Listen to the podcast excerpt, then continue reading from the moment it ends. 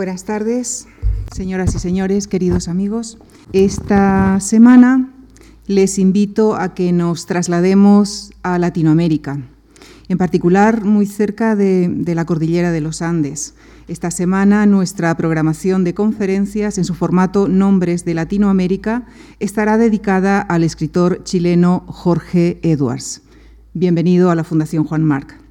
Jorge Edwards es escritor y diplomático. Estudió Derecho y Filosofía en las universidades de Chile y de Princeton y actualmente es embajador de Chile en Francia.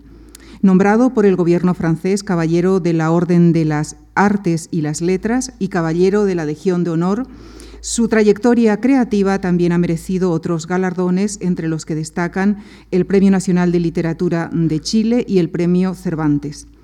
Jorge Edwards es un narrador que ha tocado prácticamente todos los registros narrativos. Cuentos, novelas, ensayos, memorias, artículos en periódicos europeos y latinoamericanos.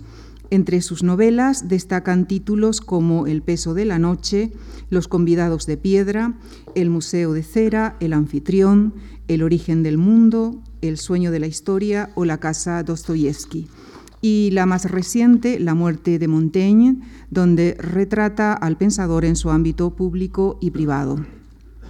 En el género memorialístico mencionamos su persona non grata, donde refleja su punto de vista sobre el régimen cubano, país en el que desarrolló parte de su carrera diplomática.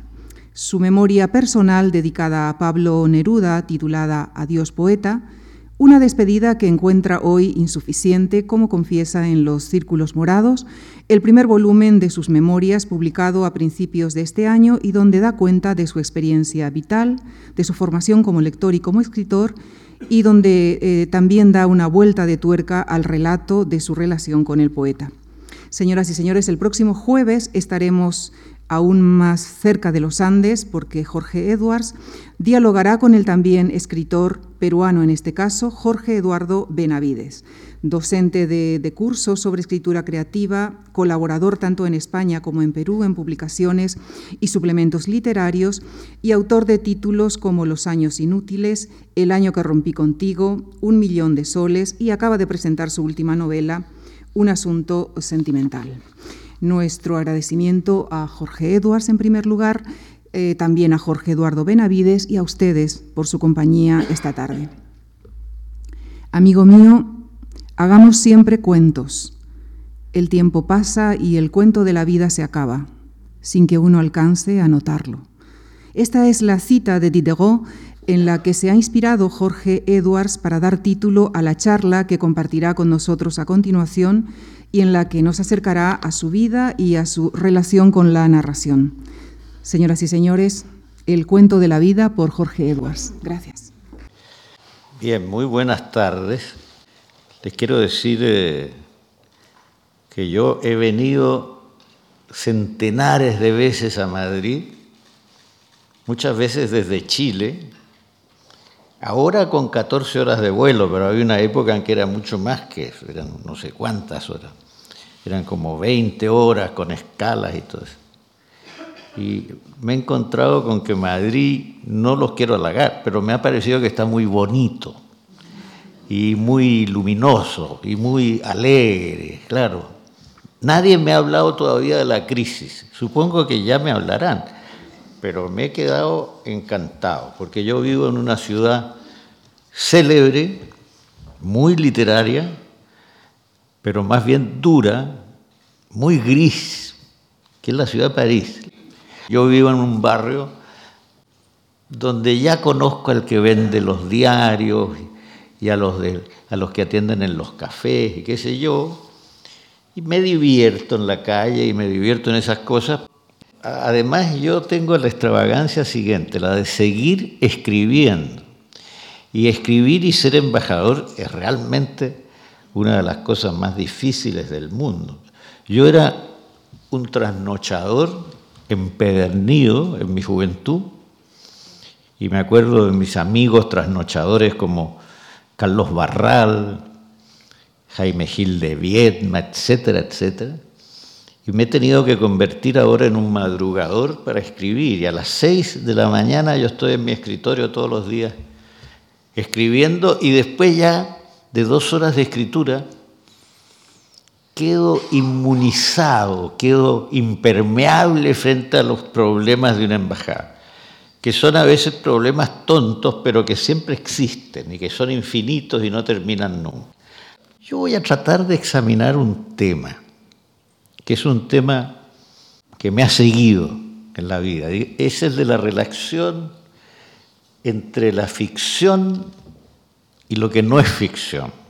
La ficción y la crónica, la ficción y la historia, etc. Y enseguida, la memoria y la ficción. Hace poco un crítico mexicano escribió un ensayo bastante interesante que, que tiene el siguiente título. Jorge Edwards o el arte de la casi novela. Voy a tratar de explicar qué quiso decir este crítico y cómo entiendo yo esa observación, con la que estoy en desacuerdo, les digo, pero eso lo voy a tener que explicar bien para que ustedes me crean. Voy a hablar de tres grandes momentos de lectura y de reflexión literaria que he tenido yo en mi vida. Tres con cara de cuatro. Voy a hablar de mi Montaigne. Yo escribí hace un tiempo una novela que se llama La muerte de Montaigne.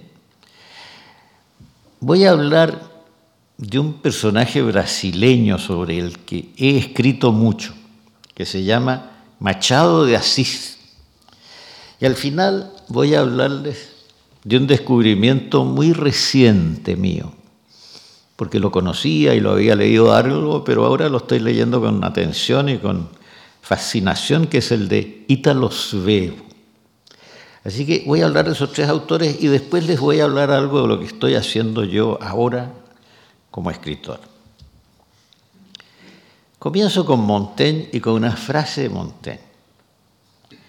En el prólogo de sus ensayos reunidos, hecho por él en 1580, él dice en un breve prólogo, es muy bonito en francés, así que lo voy a leer en francés y lo traduzco, pero en fin, no necesito traducción prácticamente. Dice después de varias reflexiones, Ainsi lecteur, je suis moi-même la matière de mon livre. La materia de mi libro soy yo, yo mismo. Y después le dice al lector, como este tema es tan frívolo y tan vano, no tienes ninguna obligación de leerlo. Eso es parte de un humor muy propio de Montaigne, una ironía muy suya. Yo creo que Montaigne inauguraba, en cierto modo seguía, ¿no? incluso seguía autores clásicos, autores latinos y griegos, pero inauguraba en Occidente algo que se ha llamado y que se podría llamar literatura del yo, una literatura del yo. Pero la literatura del yo no es una literatura totalmente dedicada al yo, es una literatura en cierto modo tramposa, porque es una literatura en que la experiencia personal es materia literaria, pero en que además se prolonga la experiencia personal. Montaigne inventó para la literatura moderna la palabra ensayo y explicó detenidamente lo que es un ensayo. No voy a entrar en ese tema que es muy largo, pero él dijo en una parte, en uno de sus ensayos, una cosa que a mí me encantó y me fascinó desde, desde hace 50 años más o menos.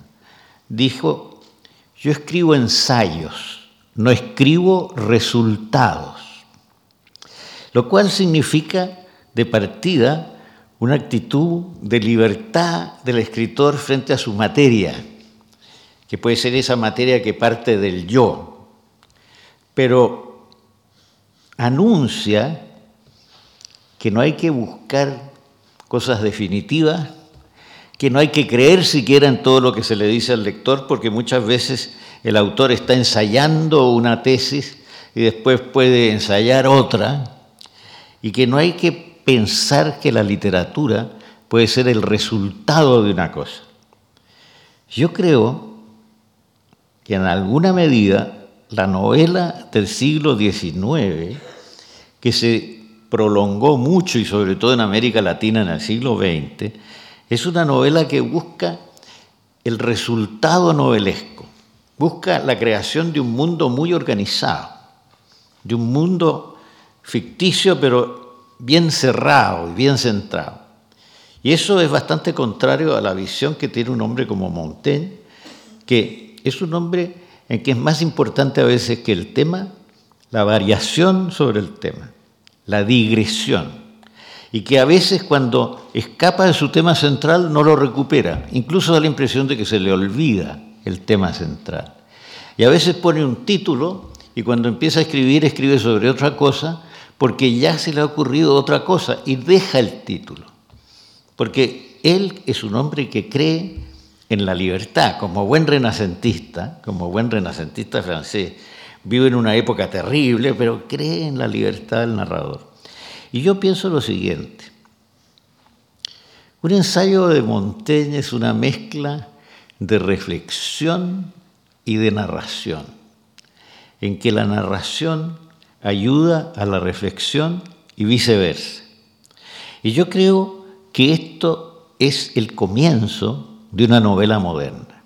Para mí, lo más moderno en la escritura es Montaigne en Francia, Cervantes en España. Y esos narradores de Montaigne y de Cervantes son antecesores, no del narrador omnisciente e invisible del siglo XIX, sino de un narrador muy intruso, muy bromista, que se mete en el tema que hace advertencias al lector, que le hace bromas al lector, que es el narrador del siglo XVIII y del siglo XX. Así que comienzo por ahí. Reflexión más narración. Les voy a dar un ejemplo narrativo de Montaigne. Pequeño ejemplo. No crean ustedes que soy malintencionado, porque podría dar decenas de ejemplos. Este ejemplo es un ejemplo casi inocente es la historia de una señora, de una mujer joven, dueña de algo de tierra, que va a una fiesta campesina.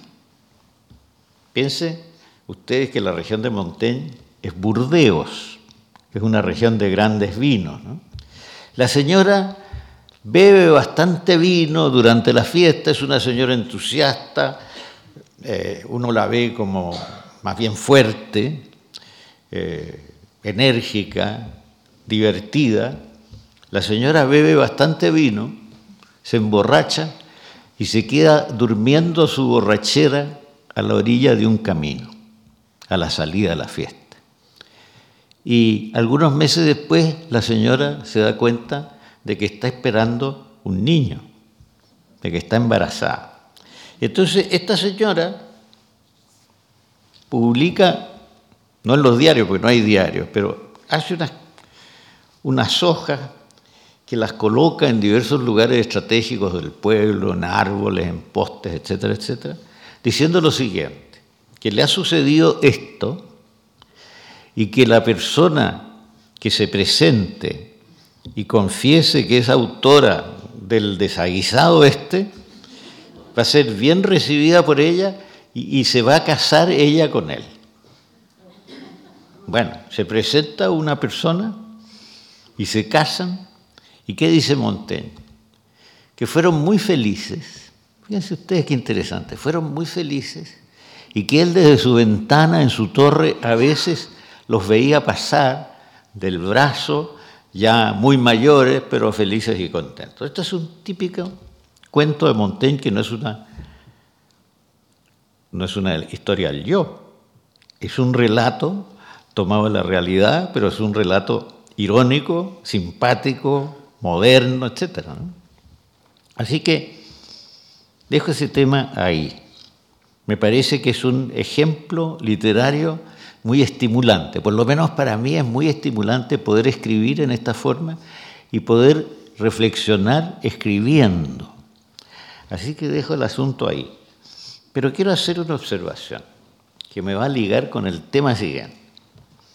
En Montaigne hay una cantidad de personajes que son escritores, que son escritores en la realidad.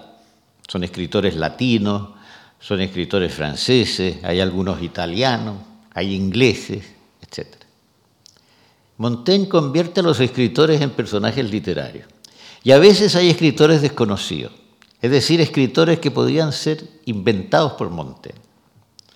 Bueno, paso entonces a Machado de Asís, mi segundo autor. Machado de Asís es muy conocido en Brasil y bastante conocido en Portugal y es casi completamente desconocido en todo el resto del mundo. Es muy conocido en universidades norteamericanas, pero es muy poco, poco conocido en la lengua española, etc. Machado de Asís es un escritor que nació en el 840, me parece, no, quizá me, me equivoco en algunos, y que murió a comienzos del siglo XX. Y Machado de Asís durante mucho tiempo hizo escritura, hizo una escritura y una literatura completamente convencional. Pero hubo un momento en la vida de Machado así en que él dio un vuelco total, hacia sus 40 años de edad, y en que empezó a escribir novelas humorísticas, muy bromistas, en que la intromisión del autor y, la apelación al lector era muy especial, muy particular. Y según él, esto lo hizo porque descubrió la literatura inglesa del siglo XVIII y descubrió sobre todo la historia del caballero Tristan Shandy de Lawrence Stern, que es una literatura digresiva y humorística de ese tipo. Por ejemplo, el caballero, el caballero Shandy está escrito por Stern desde antes de su nacimiento desde sus movimientos en la placenta la madre y todas esas cosas. Y después se describe su nacimiento, etc. Bueno, Machado de Asís, en su primera novela moderna, por decirlo así, hace otra cosa. Hace que un difunto escriba sus memorias. Y entonces comienza pensando lo siguiente. Voy a comenzar por el nacimiento o por la muerte porque el autor ya está difunto, su vida está cerrada. Después de mucha reflexión decide comenzar por el final. Y entonces vemos a este autor difunto en su ataúd, con un vidrio que le permite, con un cristal que le permite mirar hacia el exterior, y vemos a una señora que se acerca, que lo mira y que se le cae una lágrima. Bueno, y aquí comienza la historia. Es una historia de amor y de adulterio del siglo XIX, pero contada siempre con humor, con digresiones muy curiosas. Hay una parte en que unos gusanos están royendo una biblioteca, por ejemplo, y hablan los gusanos, dialogan los gusanos. Es decir, se toma todas las libertades del mundo este escritor que nosotros no conocemos, pero que es realmente el gran inspirador de la novela brasileña moderna y en la novela portuguesa moderna también. Así que es un personaje muy interesante. Y Montaigne, Montaigne perdón, Machado, Machado Asís, en un prólogo a este libro del difunto que se llama Memorias Póstumas de Brás Cubas, dice lo siguiente, que es una frase que se puede emplear para, la escritura de Montaigne, para la escritura de él y para muchas otras escrituras, yo creo que para la de Borges, y yo me atrevo a decir que yo trato de hacerlo, aunque no me resulta tan bien como a Montaigne, a Machado y a Borges, eso no, no tengo ninguna pretensión. Pero dice lo siguiente, dice, este libro fue escrito, ahora lo curioso es que no lo dice Machado así, sino que lo dice Brás Cubas, lo dice su personaje, el personaje que escribe sus memorias de difunto. Dice, este libro fue escrito y también lo leo en el original primero. Con apena da gallofa e a tinta da melancolía. Fue escrito con la pluma de la broma y la tinta de la melancolía.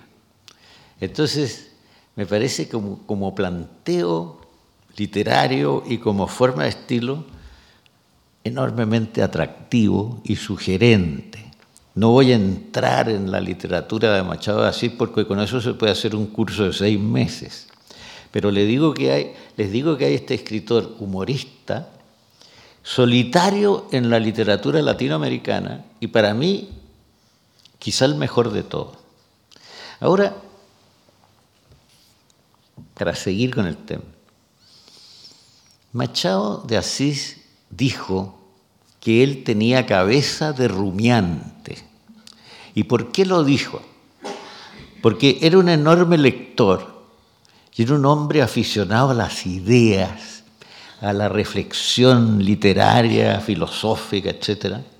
Y era un hombre que cuando penetraba una idea en su cabeza la rumiaba y la transformaba en otra cosa y la convertía en su literatura. Y yo pienso que hay un escritor cabeza rumiante, después de Machado de Asís, en la literatura en lengua castellana, que es Jorge Luis Borges. Otro cabeza de rumiante. Pero ahora, ¿qué hay de común en todos estos personajes? En todos estos personajes, los escritores son personajes de la obra y a veces hay escritores ficticios que funcionan en la obra. Por ejemplo, don Brás Cubas es autor de sus memorias, es un invento, es un escritor difunto que escribe sus memorias. Hay un libro de, Machado Asís que se llama Don Casmurro, y Don Casmurro es escritor, según se sabe en el comienzo del libro, pero se aburre con los poetas aficionados que le van a leer sus poemas. Y en una de esas, en un tren de cercanías en Río de Janeiro, en 1800 y tanto, digamos, un chico que escribe poemas se le sienta adelante y le empieza a leer un libro entero de poesía y él se queda dormido. Y entonces dice, a partir de ahí han hablado mal de mí en Río y me han llamado don Casmurro, que es como llamarlo persona de mal humor, de mal genio, claro, porque se durmió después de un largo día cuando un joven le leyó un libro completo de poesía. Bueno, eso le ha pasado a todo escritor, ustedes saben, y, le ha pasado a muchos no escritores también. Así que cuidado con los jóvenes poetas. ¿no? Pero hay maravillosos jóvenes poetas, así que hay de todo. Pero lo que es interesante es que don Casmurro es escritor. Y después hay un joven poeta inventado también por Machado Asís, escritor. Y hay como tres o cuatro escritores en esa novela. Pasé a Borges. Bueno, ustedes saben que Borges, la literatura de Borges está llena de escritores. Pero ¿qué significa que haya un escritor en la literatura de una persona? El escritor es lo que un escritor conoce mejor. Las reacciones del escritor, la vanidad del escritor, la angustia del escritor, todo eso es parte de la experiencia más profunda de cualquier escritor. Entonces, cuando un escritor habla de escritores, habla en cierta manera de sí mismo. Es una literatura del yo, que la hace en forma disimulada, porque pone sus angustias, sus, ilusiones, sus experiencias, sus fantasías, sus entusiasmos de escritor en otro personaje.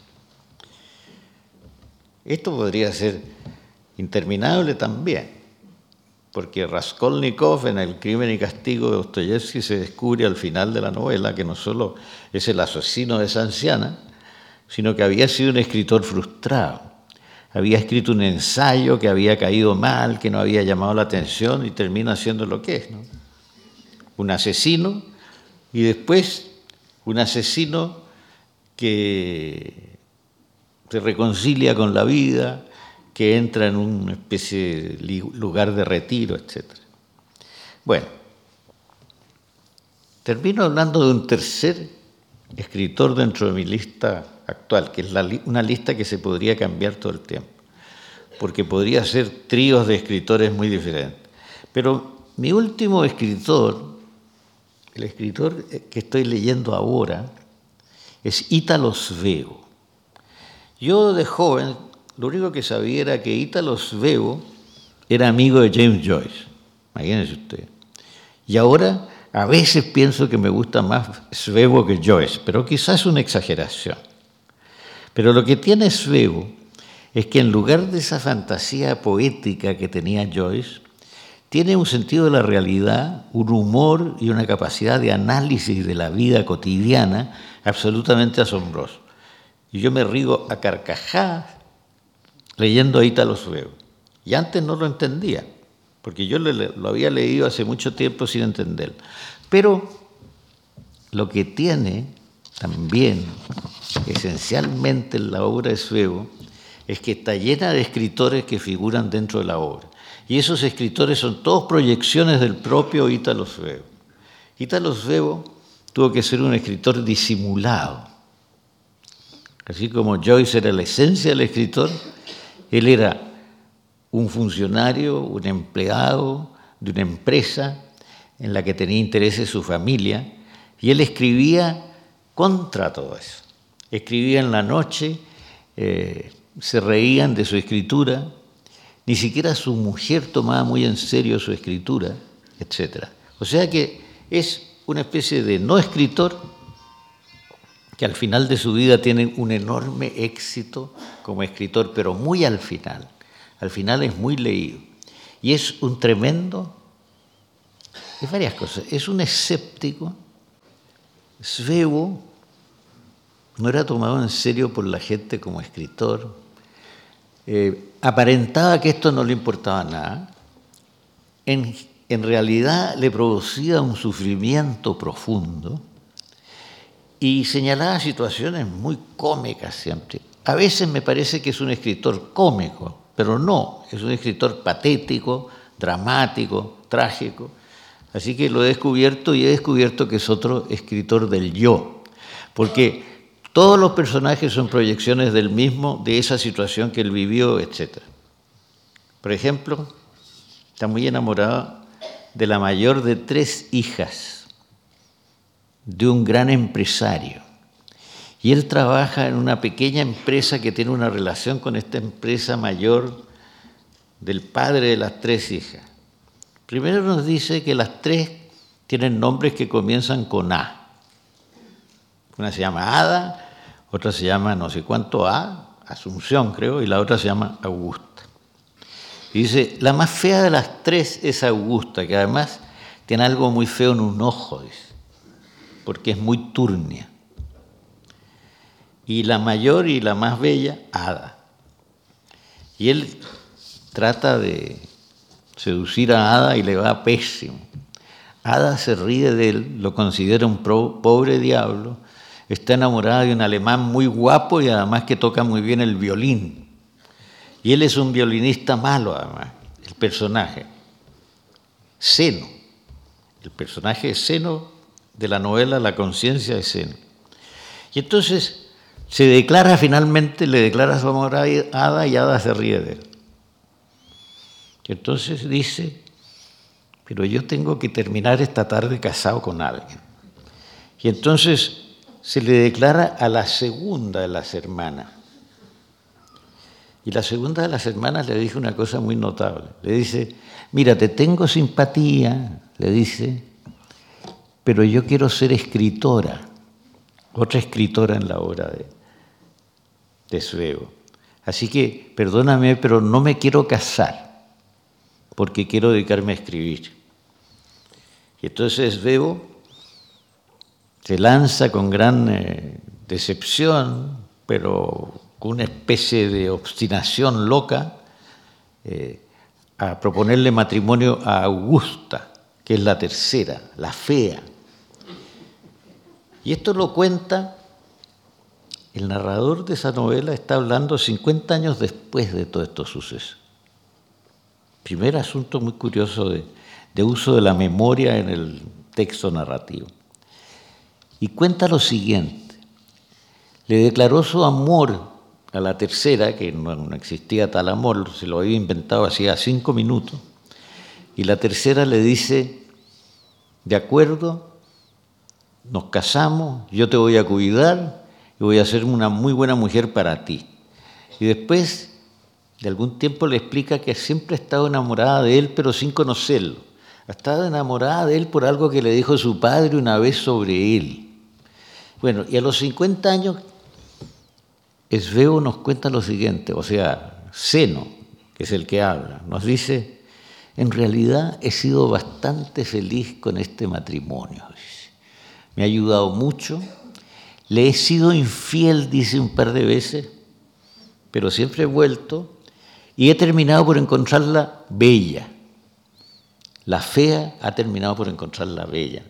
Se parece a la historia de Montaigne con la señora que puso el aviso para ubicar a su, seductor, ¿no? Y que terminó siendo feliz con él. Así que hay en esto una mezcla de decepción, de humor, de realismo, de pesimismo. Son personajes escépticos que hablan, pero son unos escépticos que en determinado momento aceptan la vida y se reconcilian con la vida y se reconcilian con la belleza y a la mujer fea la encuentran bonita, que es bastante interesante ¿eh? como desarrollo. Bueno, yo hasta aquí llego en el intento de describir la atmósfera literaria que a mí me ha gustado en la que yo he desarrollado mis cosas, con más éxito o con menos éxito. Pero yo me he sentido siempre en esta órbita de escritura. Y es una escritura la que yo he hecho siempre relacionada con el yo, pero donde el humor, la broma y hasta la trampa de hacer pensar que yo es este y en realidad es otro, ha estado siempre. Y entonces les voy a hablar de mis dos últimos trabajos literarios. Los Círculos Morados, mi autobiografía, es el, es el penúltimo. El último acaba de salir en Santiago de Chile. Que un libro salga en Santiago de Chile es, algo enormemente triste, les voy a decir, porque Santiago está lejos, se lee poco y el mundo de la lengua española es enorme, ¿no? Y Santiago es un rincón ahí. Así que yo he vuelto a ser escritor chileno a pesar mío porque había conseguido ya que mis libros circularan en varios lados, pero ahora me han, editado en Chile y me dicen que van a hacer una edición acá, pero no sé. Y esto todo me acuerda de un epitafio de un escritor chileno de mi tiempo, que tenía un epitafio que decía lo siguiente, quiso ser escritor, llegó a ser escritor chileno, lo cual es, una desgracia grave. ¿eh? Así que bueno, yo quise ser escritor y estoy llegando a ser escritor chileno.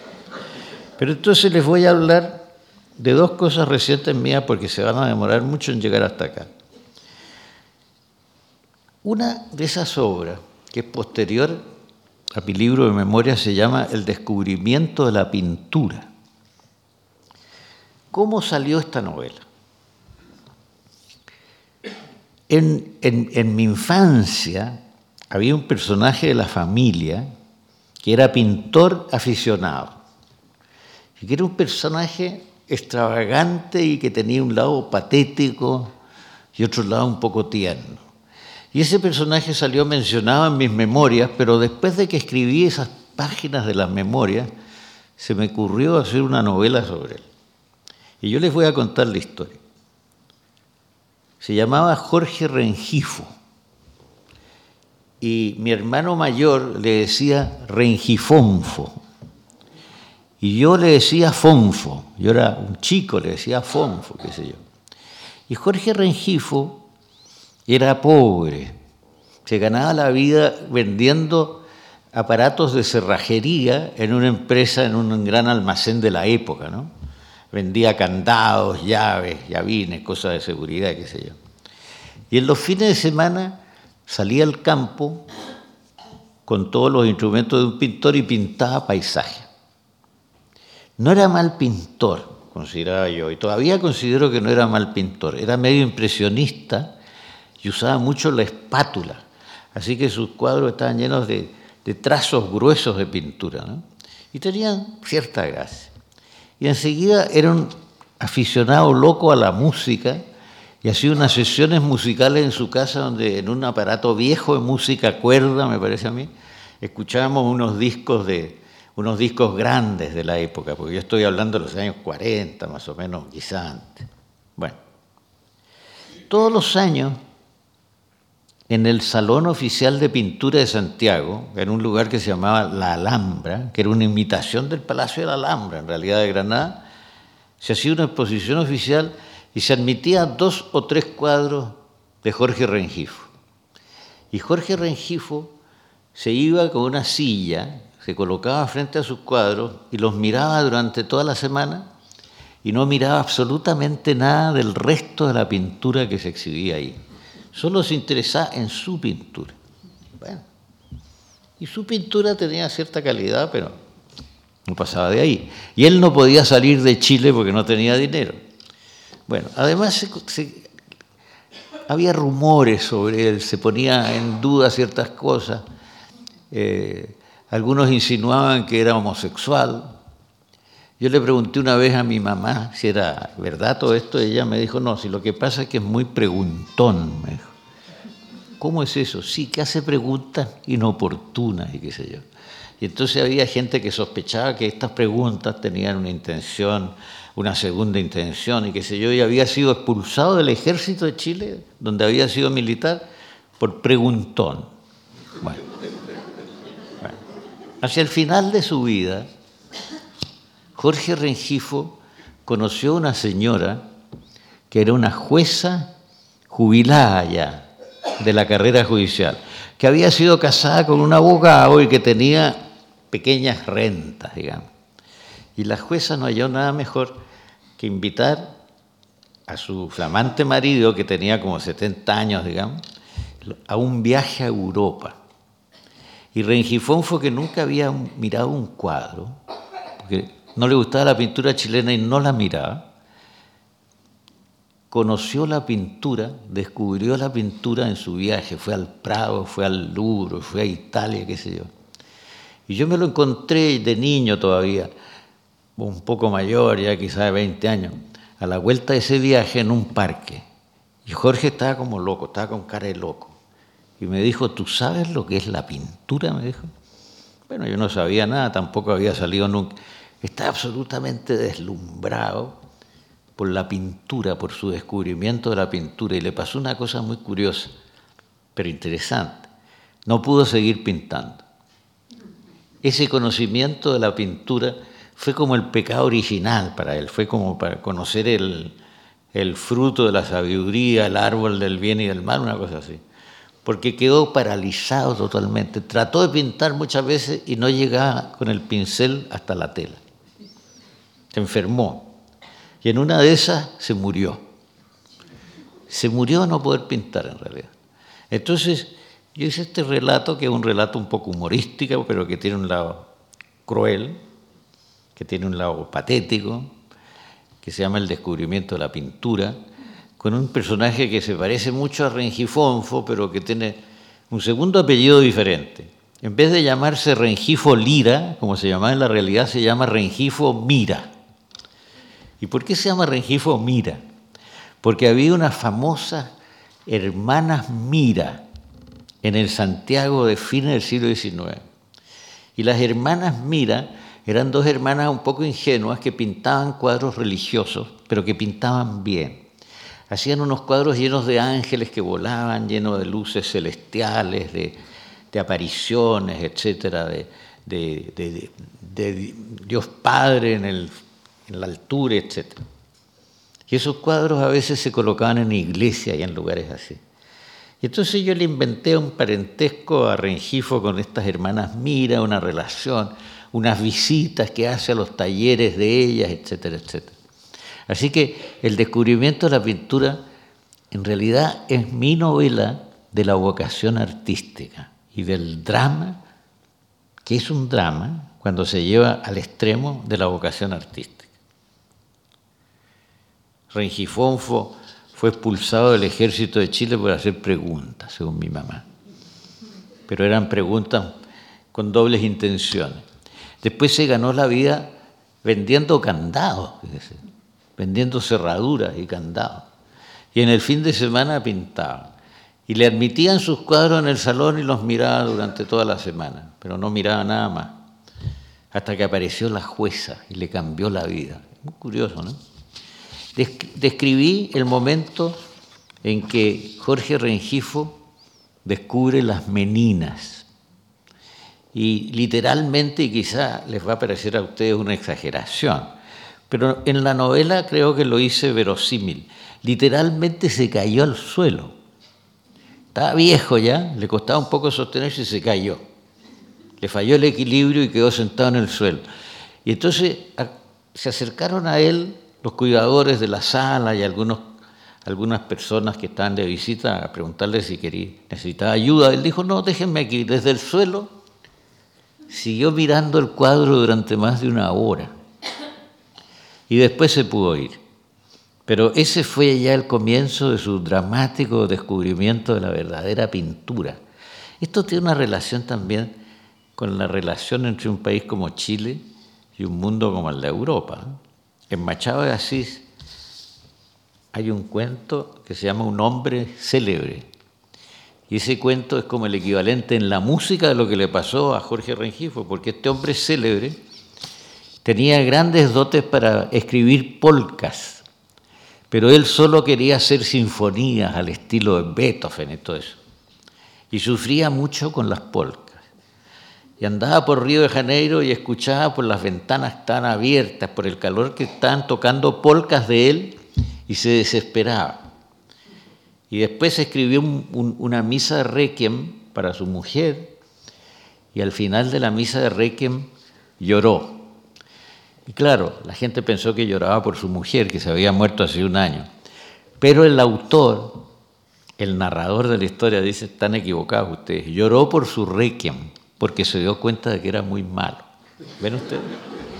Así que estos son los dramas latinoamericanos de la creación artística, que siempre es una cosa mirada desde fuera, que viene de Europa, que viene de otros lados, que se hace con dificultad, con dolor, con angustia, qué sé yo.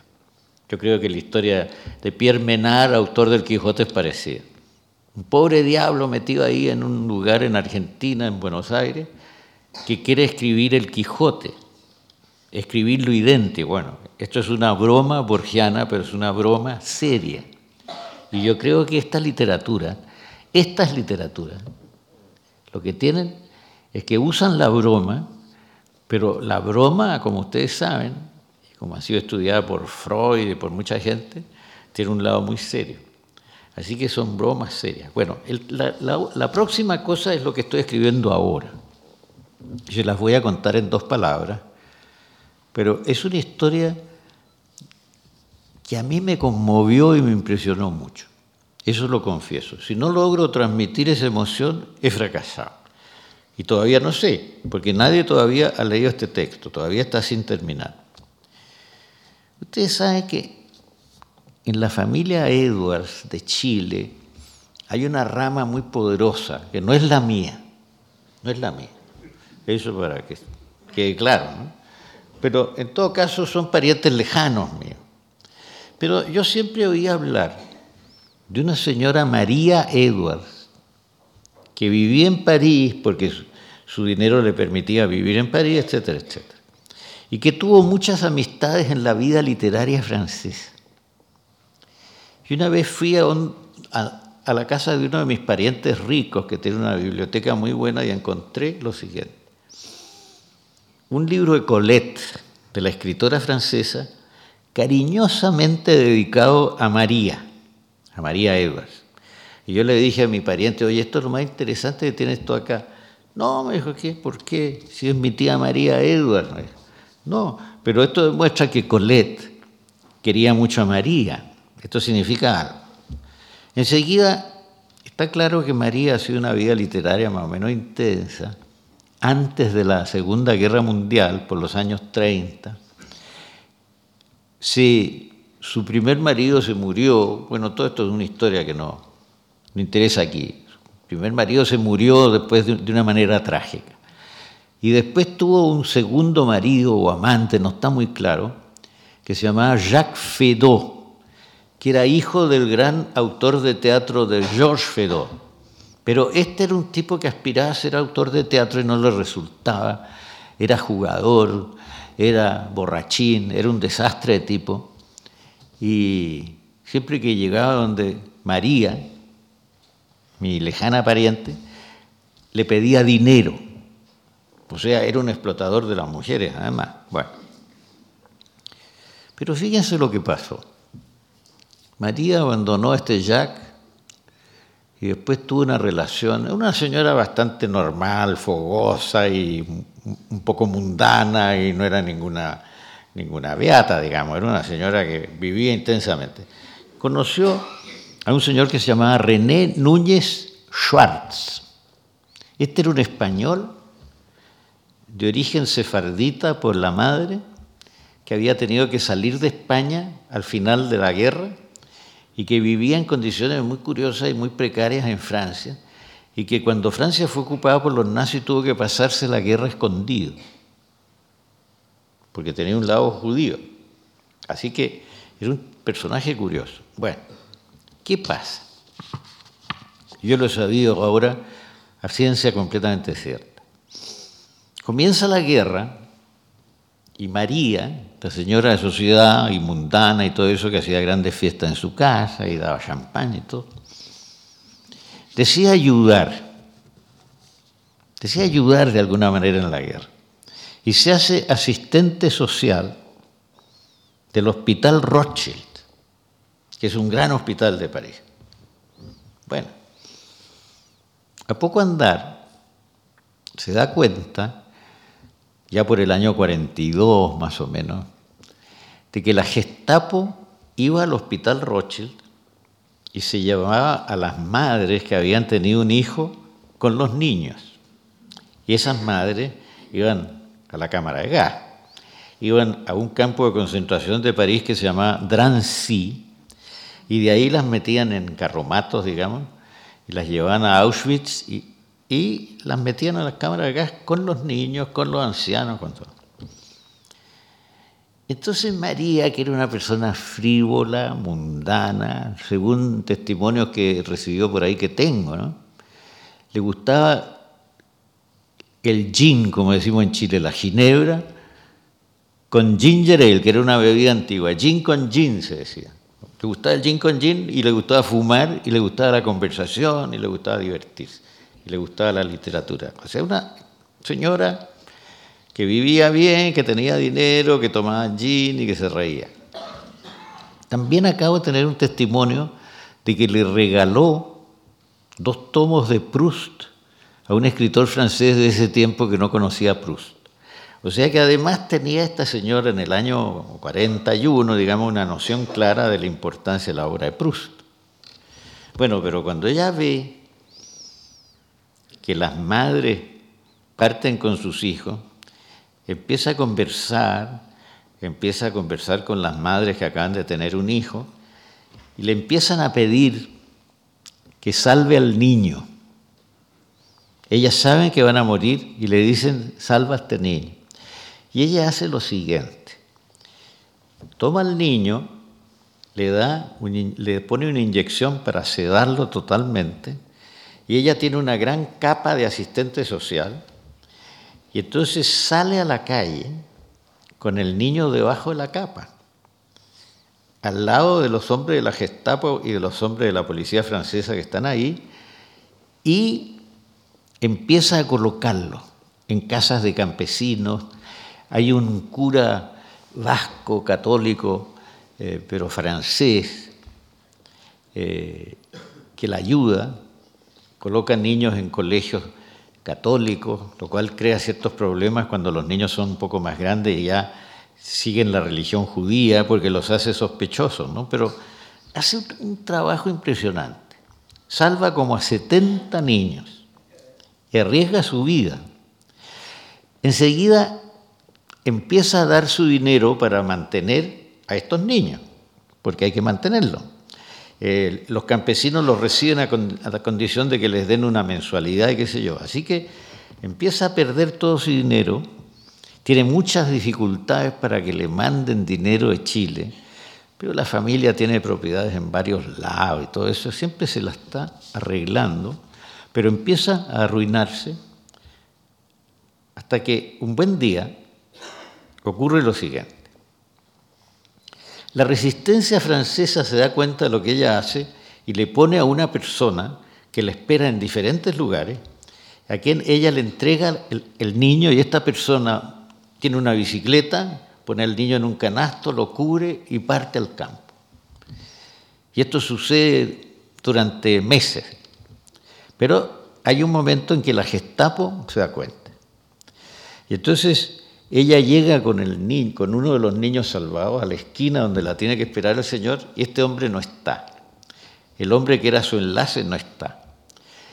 Y después sabe, porque se lo dice una persona que pasa al lado de ella, que probablemente es de la resistencia, que este hombre ha sido sorprendido, que ha tratado de escapar por los techos y que ha sido ametrallado en los techos.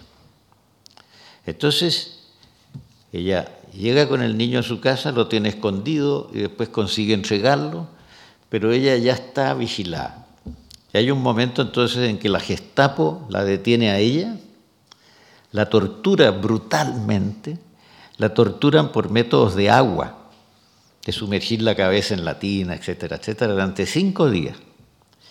Y es salvada, es muy notable la historia porque parece inverosímil y sin embargo es real. Es salvada por el jefe de la seguridad militar alemana, no por la Gestapo, que era la seguridad política, sino por el jefe de la seguridad militar, que se llamaba Canaris el almirante Canaris, muy famoso. Y Canaris, ¿por qué la salva? Canaris es más inteligente que los burros y esbirros y asesinos de la Gestapo y sabe que Chile es país neutral y sabe que esta señora pertenece a una familia importante que tiene un diario en Chile, dueña de un diario en Chile. Y entonces influye para que ella pueda salir de la prisión y la salva. Poco después, dos años después, ya Hitler eh, ahorca a Canaris. Pero ella, a partir del momento en que sale, más o menos puede sobrevivir. Después se arruina porque tiene que gastar todo su dinero en estos niños. Regresa a Chile con René, se muere René por el año 70 y ella por el año 72. Y yo no sabía si... ¿En qué, qué, había pasado con René, no? Pero resulta que una persona me llevó a la tumba hace, hace tres meses, en el Cementerio General de Santiago, en un subterráneo de una capilla. Una cosa media tétrica, porque no había luz, y nos iluminamos con una lamparita, con una linternita pila, ¿no? Y entonces vi que ella está enterrada en la tumba familiar con el nombre de su primer marido, María Edwards de Errázuriz. Pero al frente está René Núñez Schwartz. O sea, se llevó a este personaje hasta la tumba, ¿no? Este personaje que era extraño y un poco incómodo y que la familia eh, maltrataba mucho. Últimamente me han dicho que Schwartz, que René Núñez Schwartz, se suicidó con estricnina, que tenía unas píldoras de estricnina en el bolsillo por si la Gestapo lo sorprendía y que siempre las llevaba y que se suicidó en Chile con estricnina. Pero a mí no me entra en la novela y, no puedo estar seguro tampoco, así que yo creo que no va a aparecer, pero quizás lo voy a decir de alguna manera como una hipótesis posible, ¿no? Y así que ahí termina la historia de esta María, que a mí me parece muy impresionante y que la estoy escribiendo. Entonces, de repente, de viejo, estoy escribiendo un thriller. Estoy escribiendo una novela de suspenso, porque yo estoy describiendo, por ejemplo, las salidas del hospital con el niño adentro, y después la desaparición del enlace de la resistencia, el, el, ametrallamiento del personaje en los techos de París y qué sé yo. Pero resulta que todo esto es rigurosamente verdadero. La, la María, nosotros usamos mucho el artículo en Chile, no decimos la María, pero es muy feo acá, pero en fin. María. María fue declarada justa por el Estado de Israel. O sea que el Estado de Israel hizo un examen de la situación y la declaró justa. Y entonces hay un muro en el Estado de Israel de los justos donde aparece una María Errázuriz, porque como ella era casada con un señor Errázuriz en París, pasó a llamarse Madame Errázuriz. Y en el muro de la Shoah, en París, el muro del Holocausto también figura. Y además, Francia le dio la Legión de Honor como resistente. Así que yo encuentro que esta transformación de un personaje, de un personaje social, de un personaje frío, en una verdadera, verdadera heroína, porque arriesgó su vida para salvar niños. Y, y a mí, el presidente de la comunidad judía de Chile, a quien fui a visitar, porque sabía que conocía esta historia, me recibió en su oficina y tenía una enorme fotografía de María. Muy conmovedora historia. Y me dije, y nadie en Chile sabe nada de esta señora. Y cuando me empezó a hablar a mí, se dio cuenta que yo sabía prácticamente toda la historia, así que quedó muy entusiasmado. Pero ahí no paso y tengo que escribir todas las mañanas muy temprano. Eh, a veces me equivoco porque hay demasiados personajes. ¿no? estoy en edad para escribir estas cosas y sobre todo sin tener el hábito. ¿eh? Pero al mismo tiempo me siento metido en mi historia. Y lo último que me pasó es lo más novelesco que me ha pasado en mi vida. Yo les voy a contar qué es lo último que me pasó. Conseguí ubicar a uno de los niños salvados por María. El niño tiene 75 años de edad hoy. Lógicamente, claro. Era niño el año 42. Fue salvado por María y hoy día tiene 75. Y me fue a visitar a la embajada chilena, donde yo estoy ahora. Me llevó un alto enorme de papeles. Me llevó un diario de un médico judío que contó toda esta historia y que la conoció y cuenta lo que ella le dijo, etcétera, etcétera. Así que el niño de María que como que es, como si un personaje de una novela hubiera salido hubiera tocado el timbre de mi casa y se hubiera tomado una taza de té conmigo. Es una historia absolutamente fantástica. El tipo me dijo, ¿y por qué lo escribe como novela? Me dijo, cuando esto es una realidad. Buena pregunta. ¿eh? ¿Y qué le dije yo? Mire, si yo lo escribiera como una cosa histórica, tendría que estar 20 años investigando. Yo, a mí no me quedan 20 años, ya le dije. Así que prefiero hacerlo como novela, a mi manera de escribir novela, que es una manera informal en que se puede pasar de la realidad a la ficción, etcétera, en que cuando uno no sabe, cuando el narrador no sabe algo, dice, bueno, esto puede haber ocurrido así o puede haber ocurrido de esta otra manera. Un estilo que yo llamo conjetural. ¿Ven usted?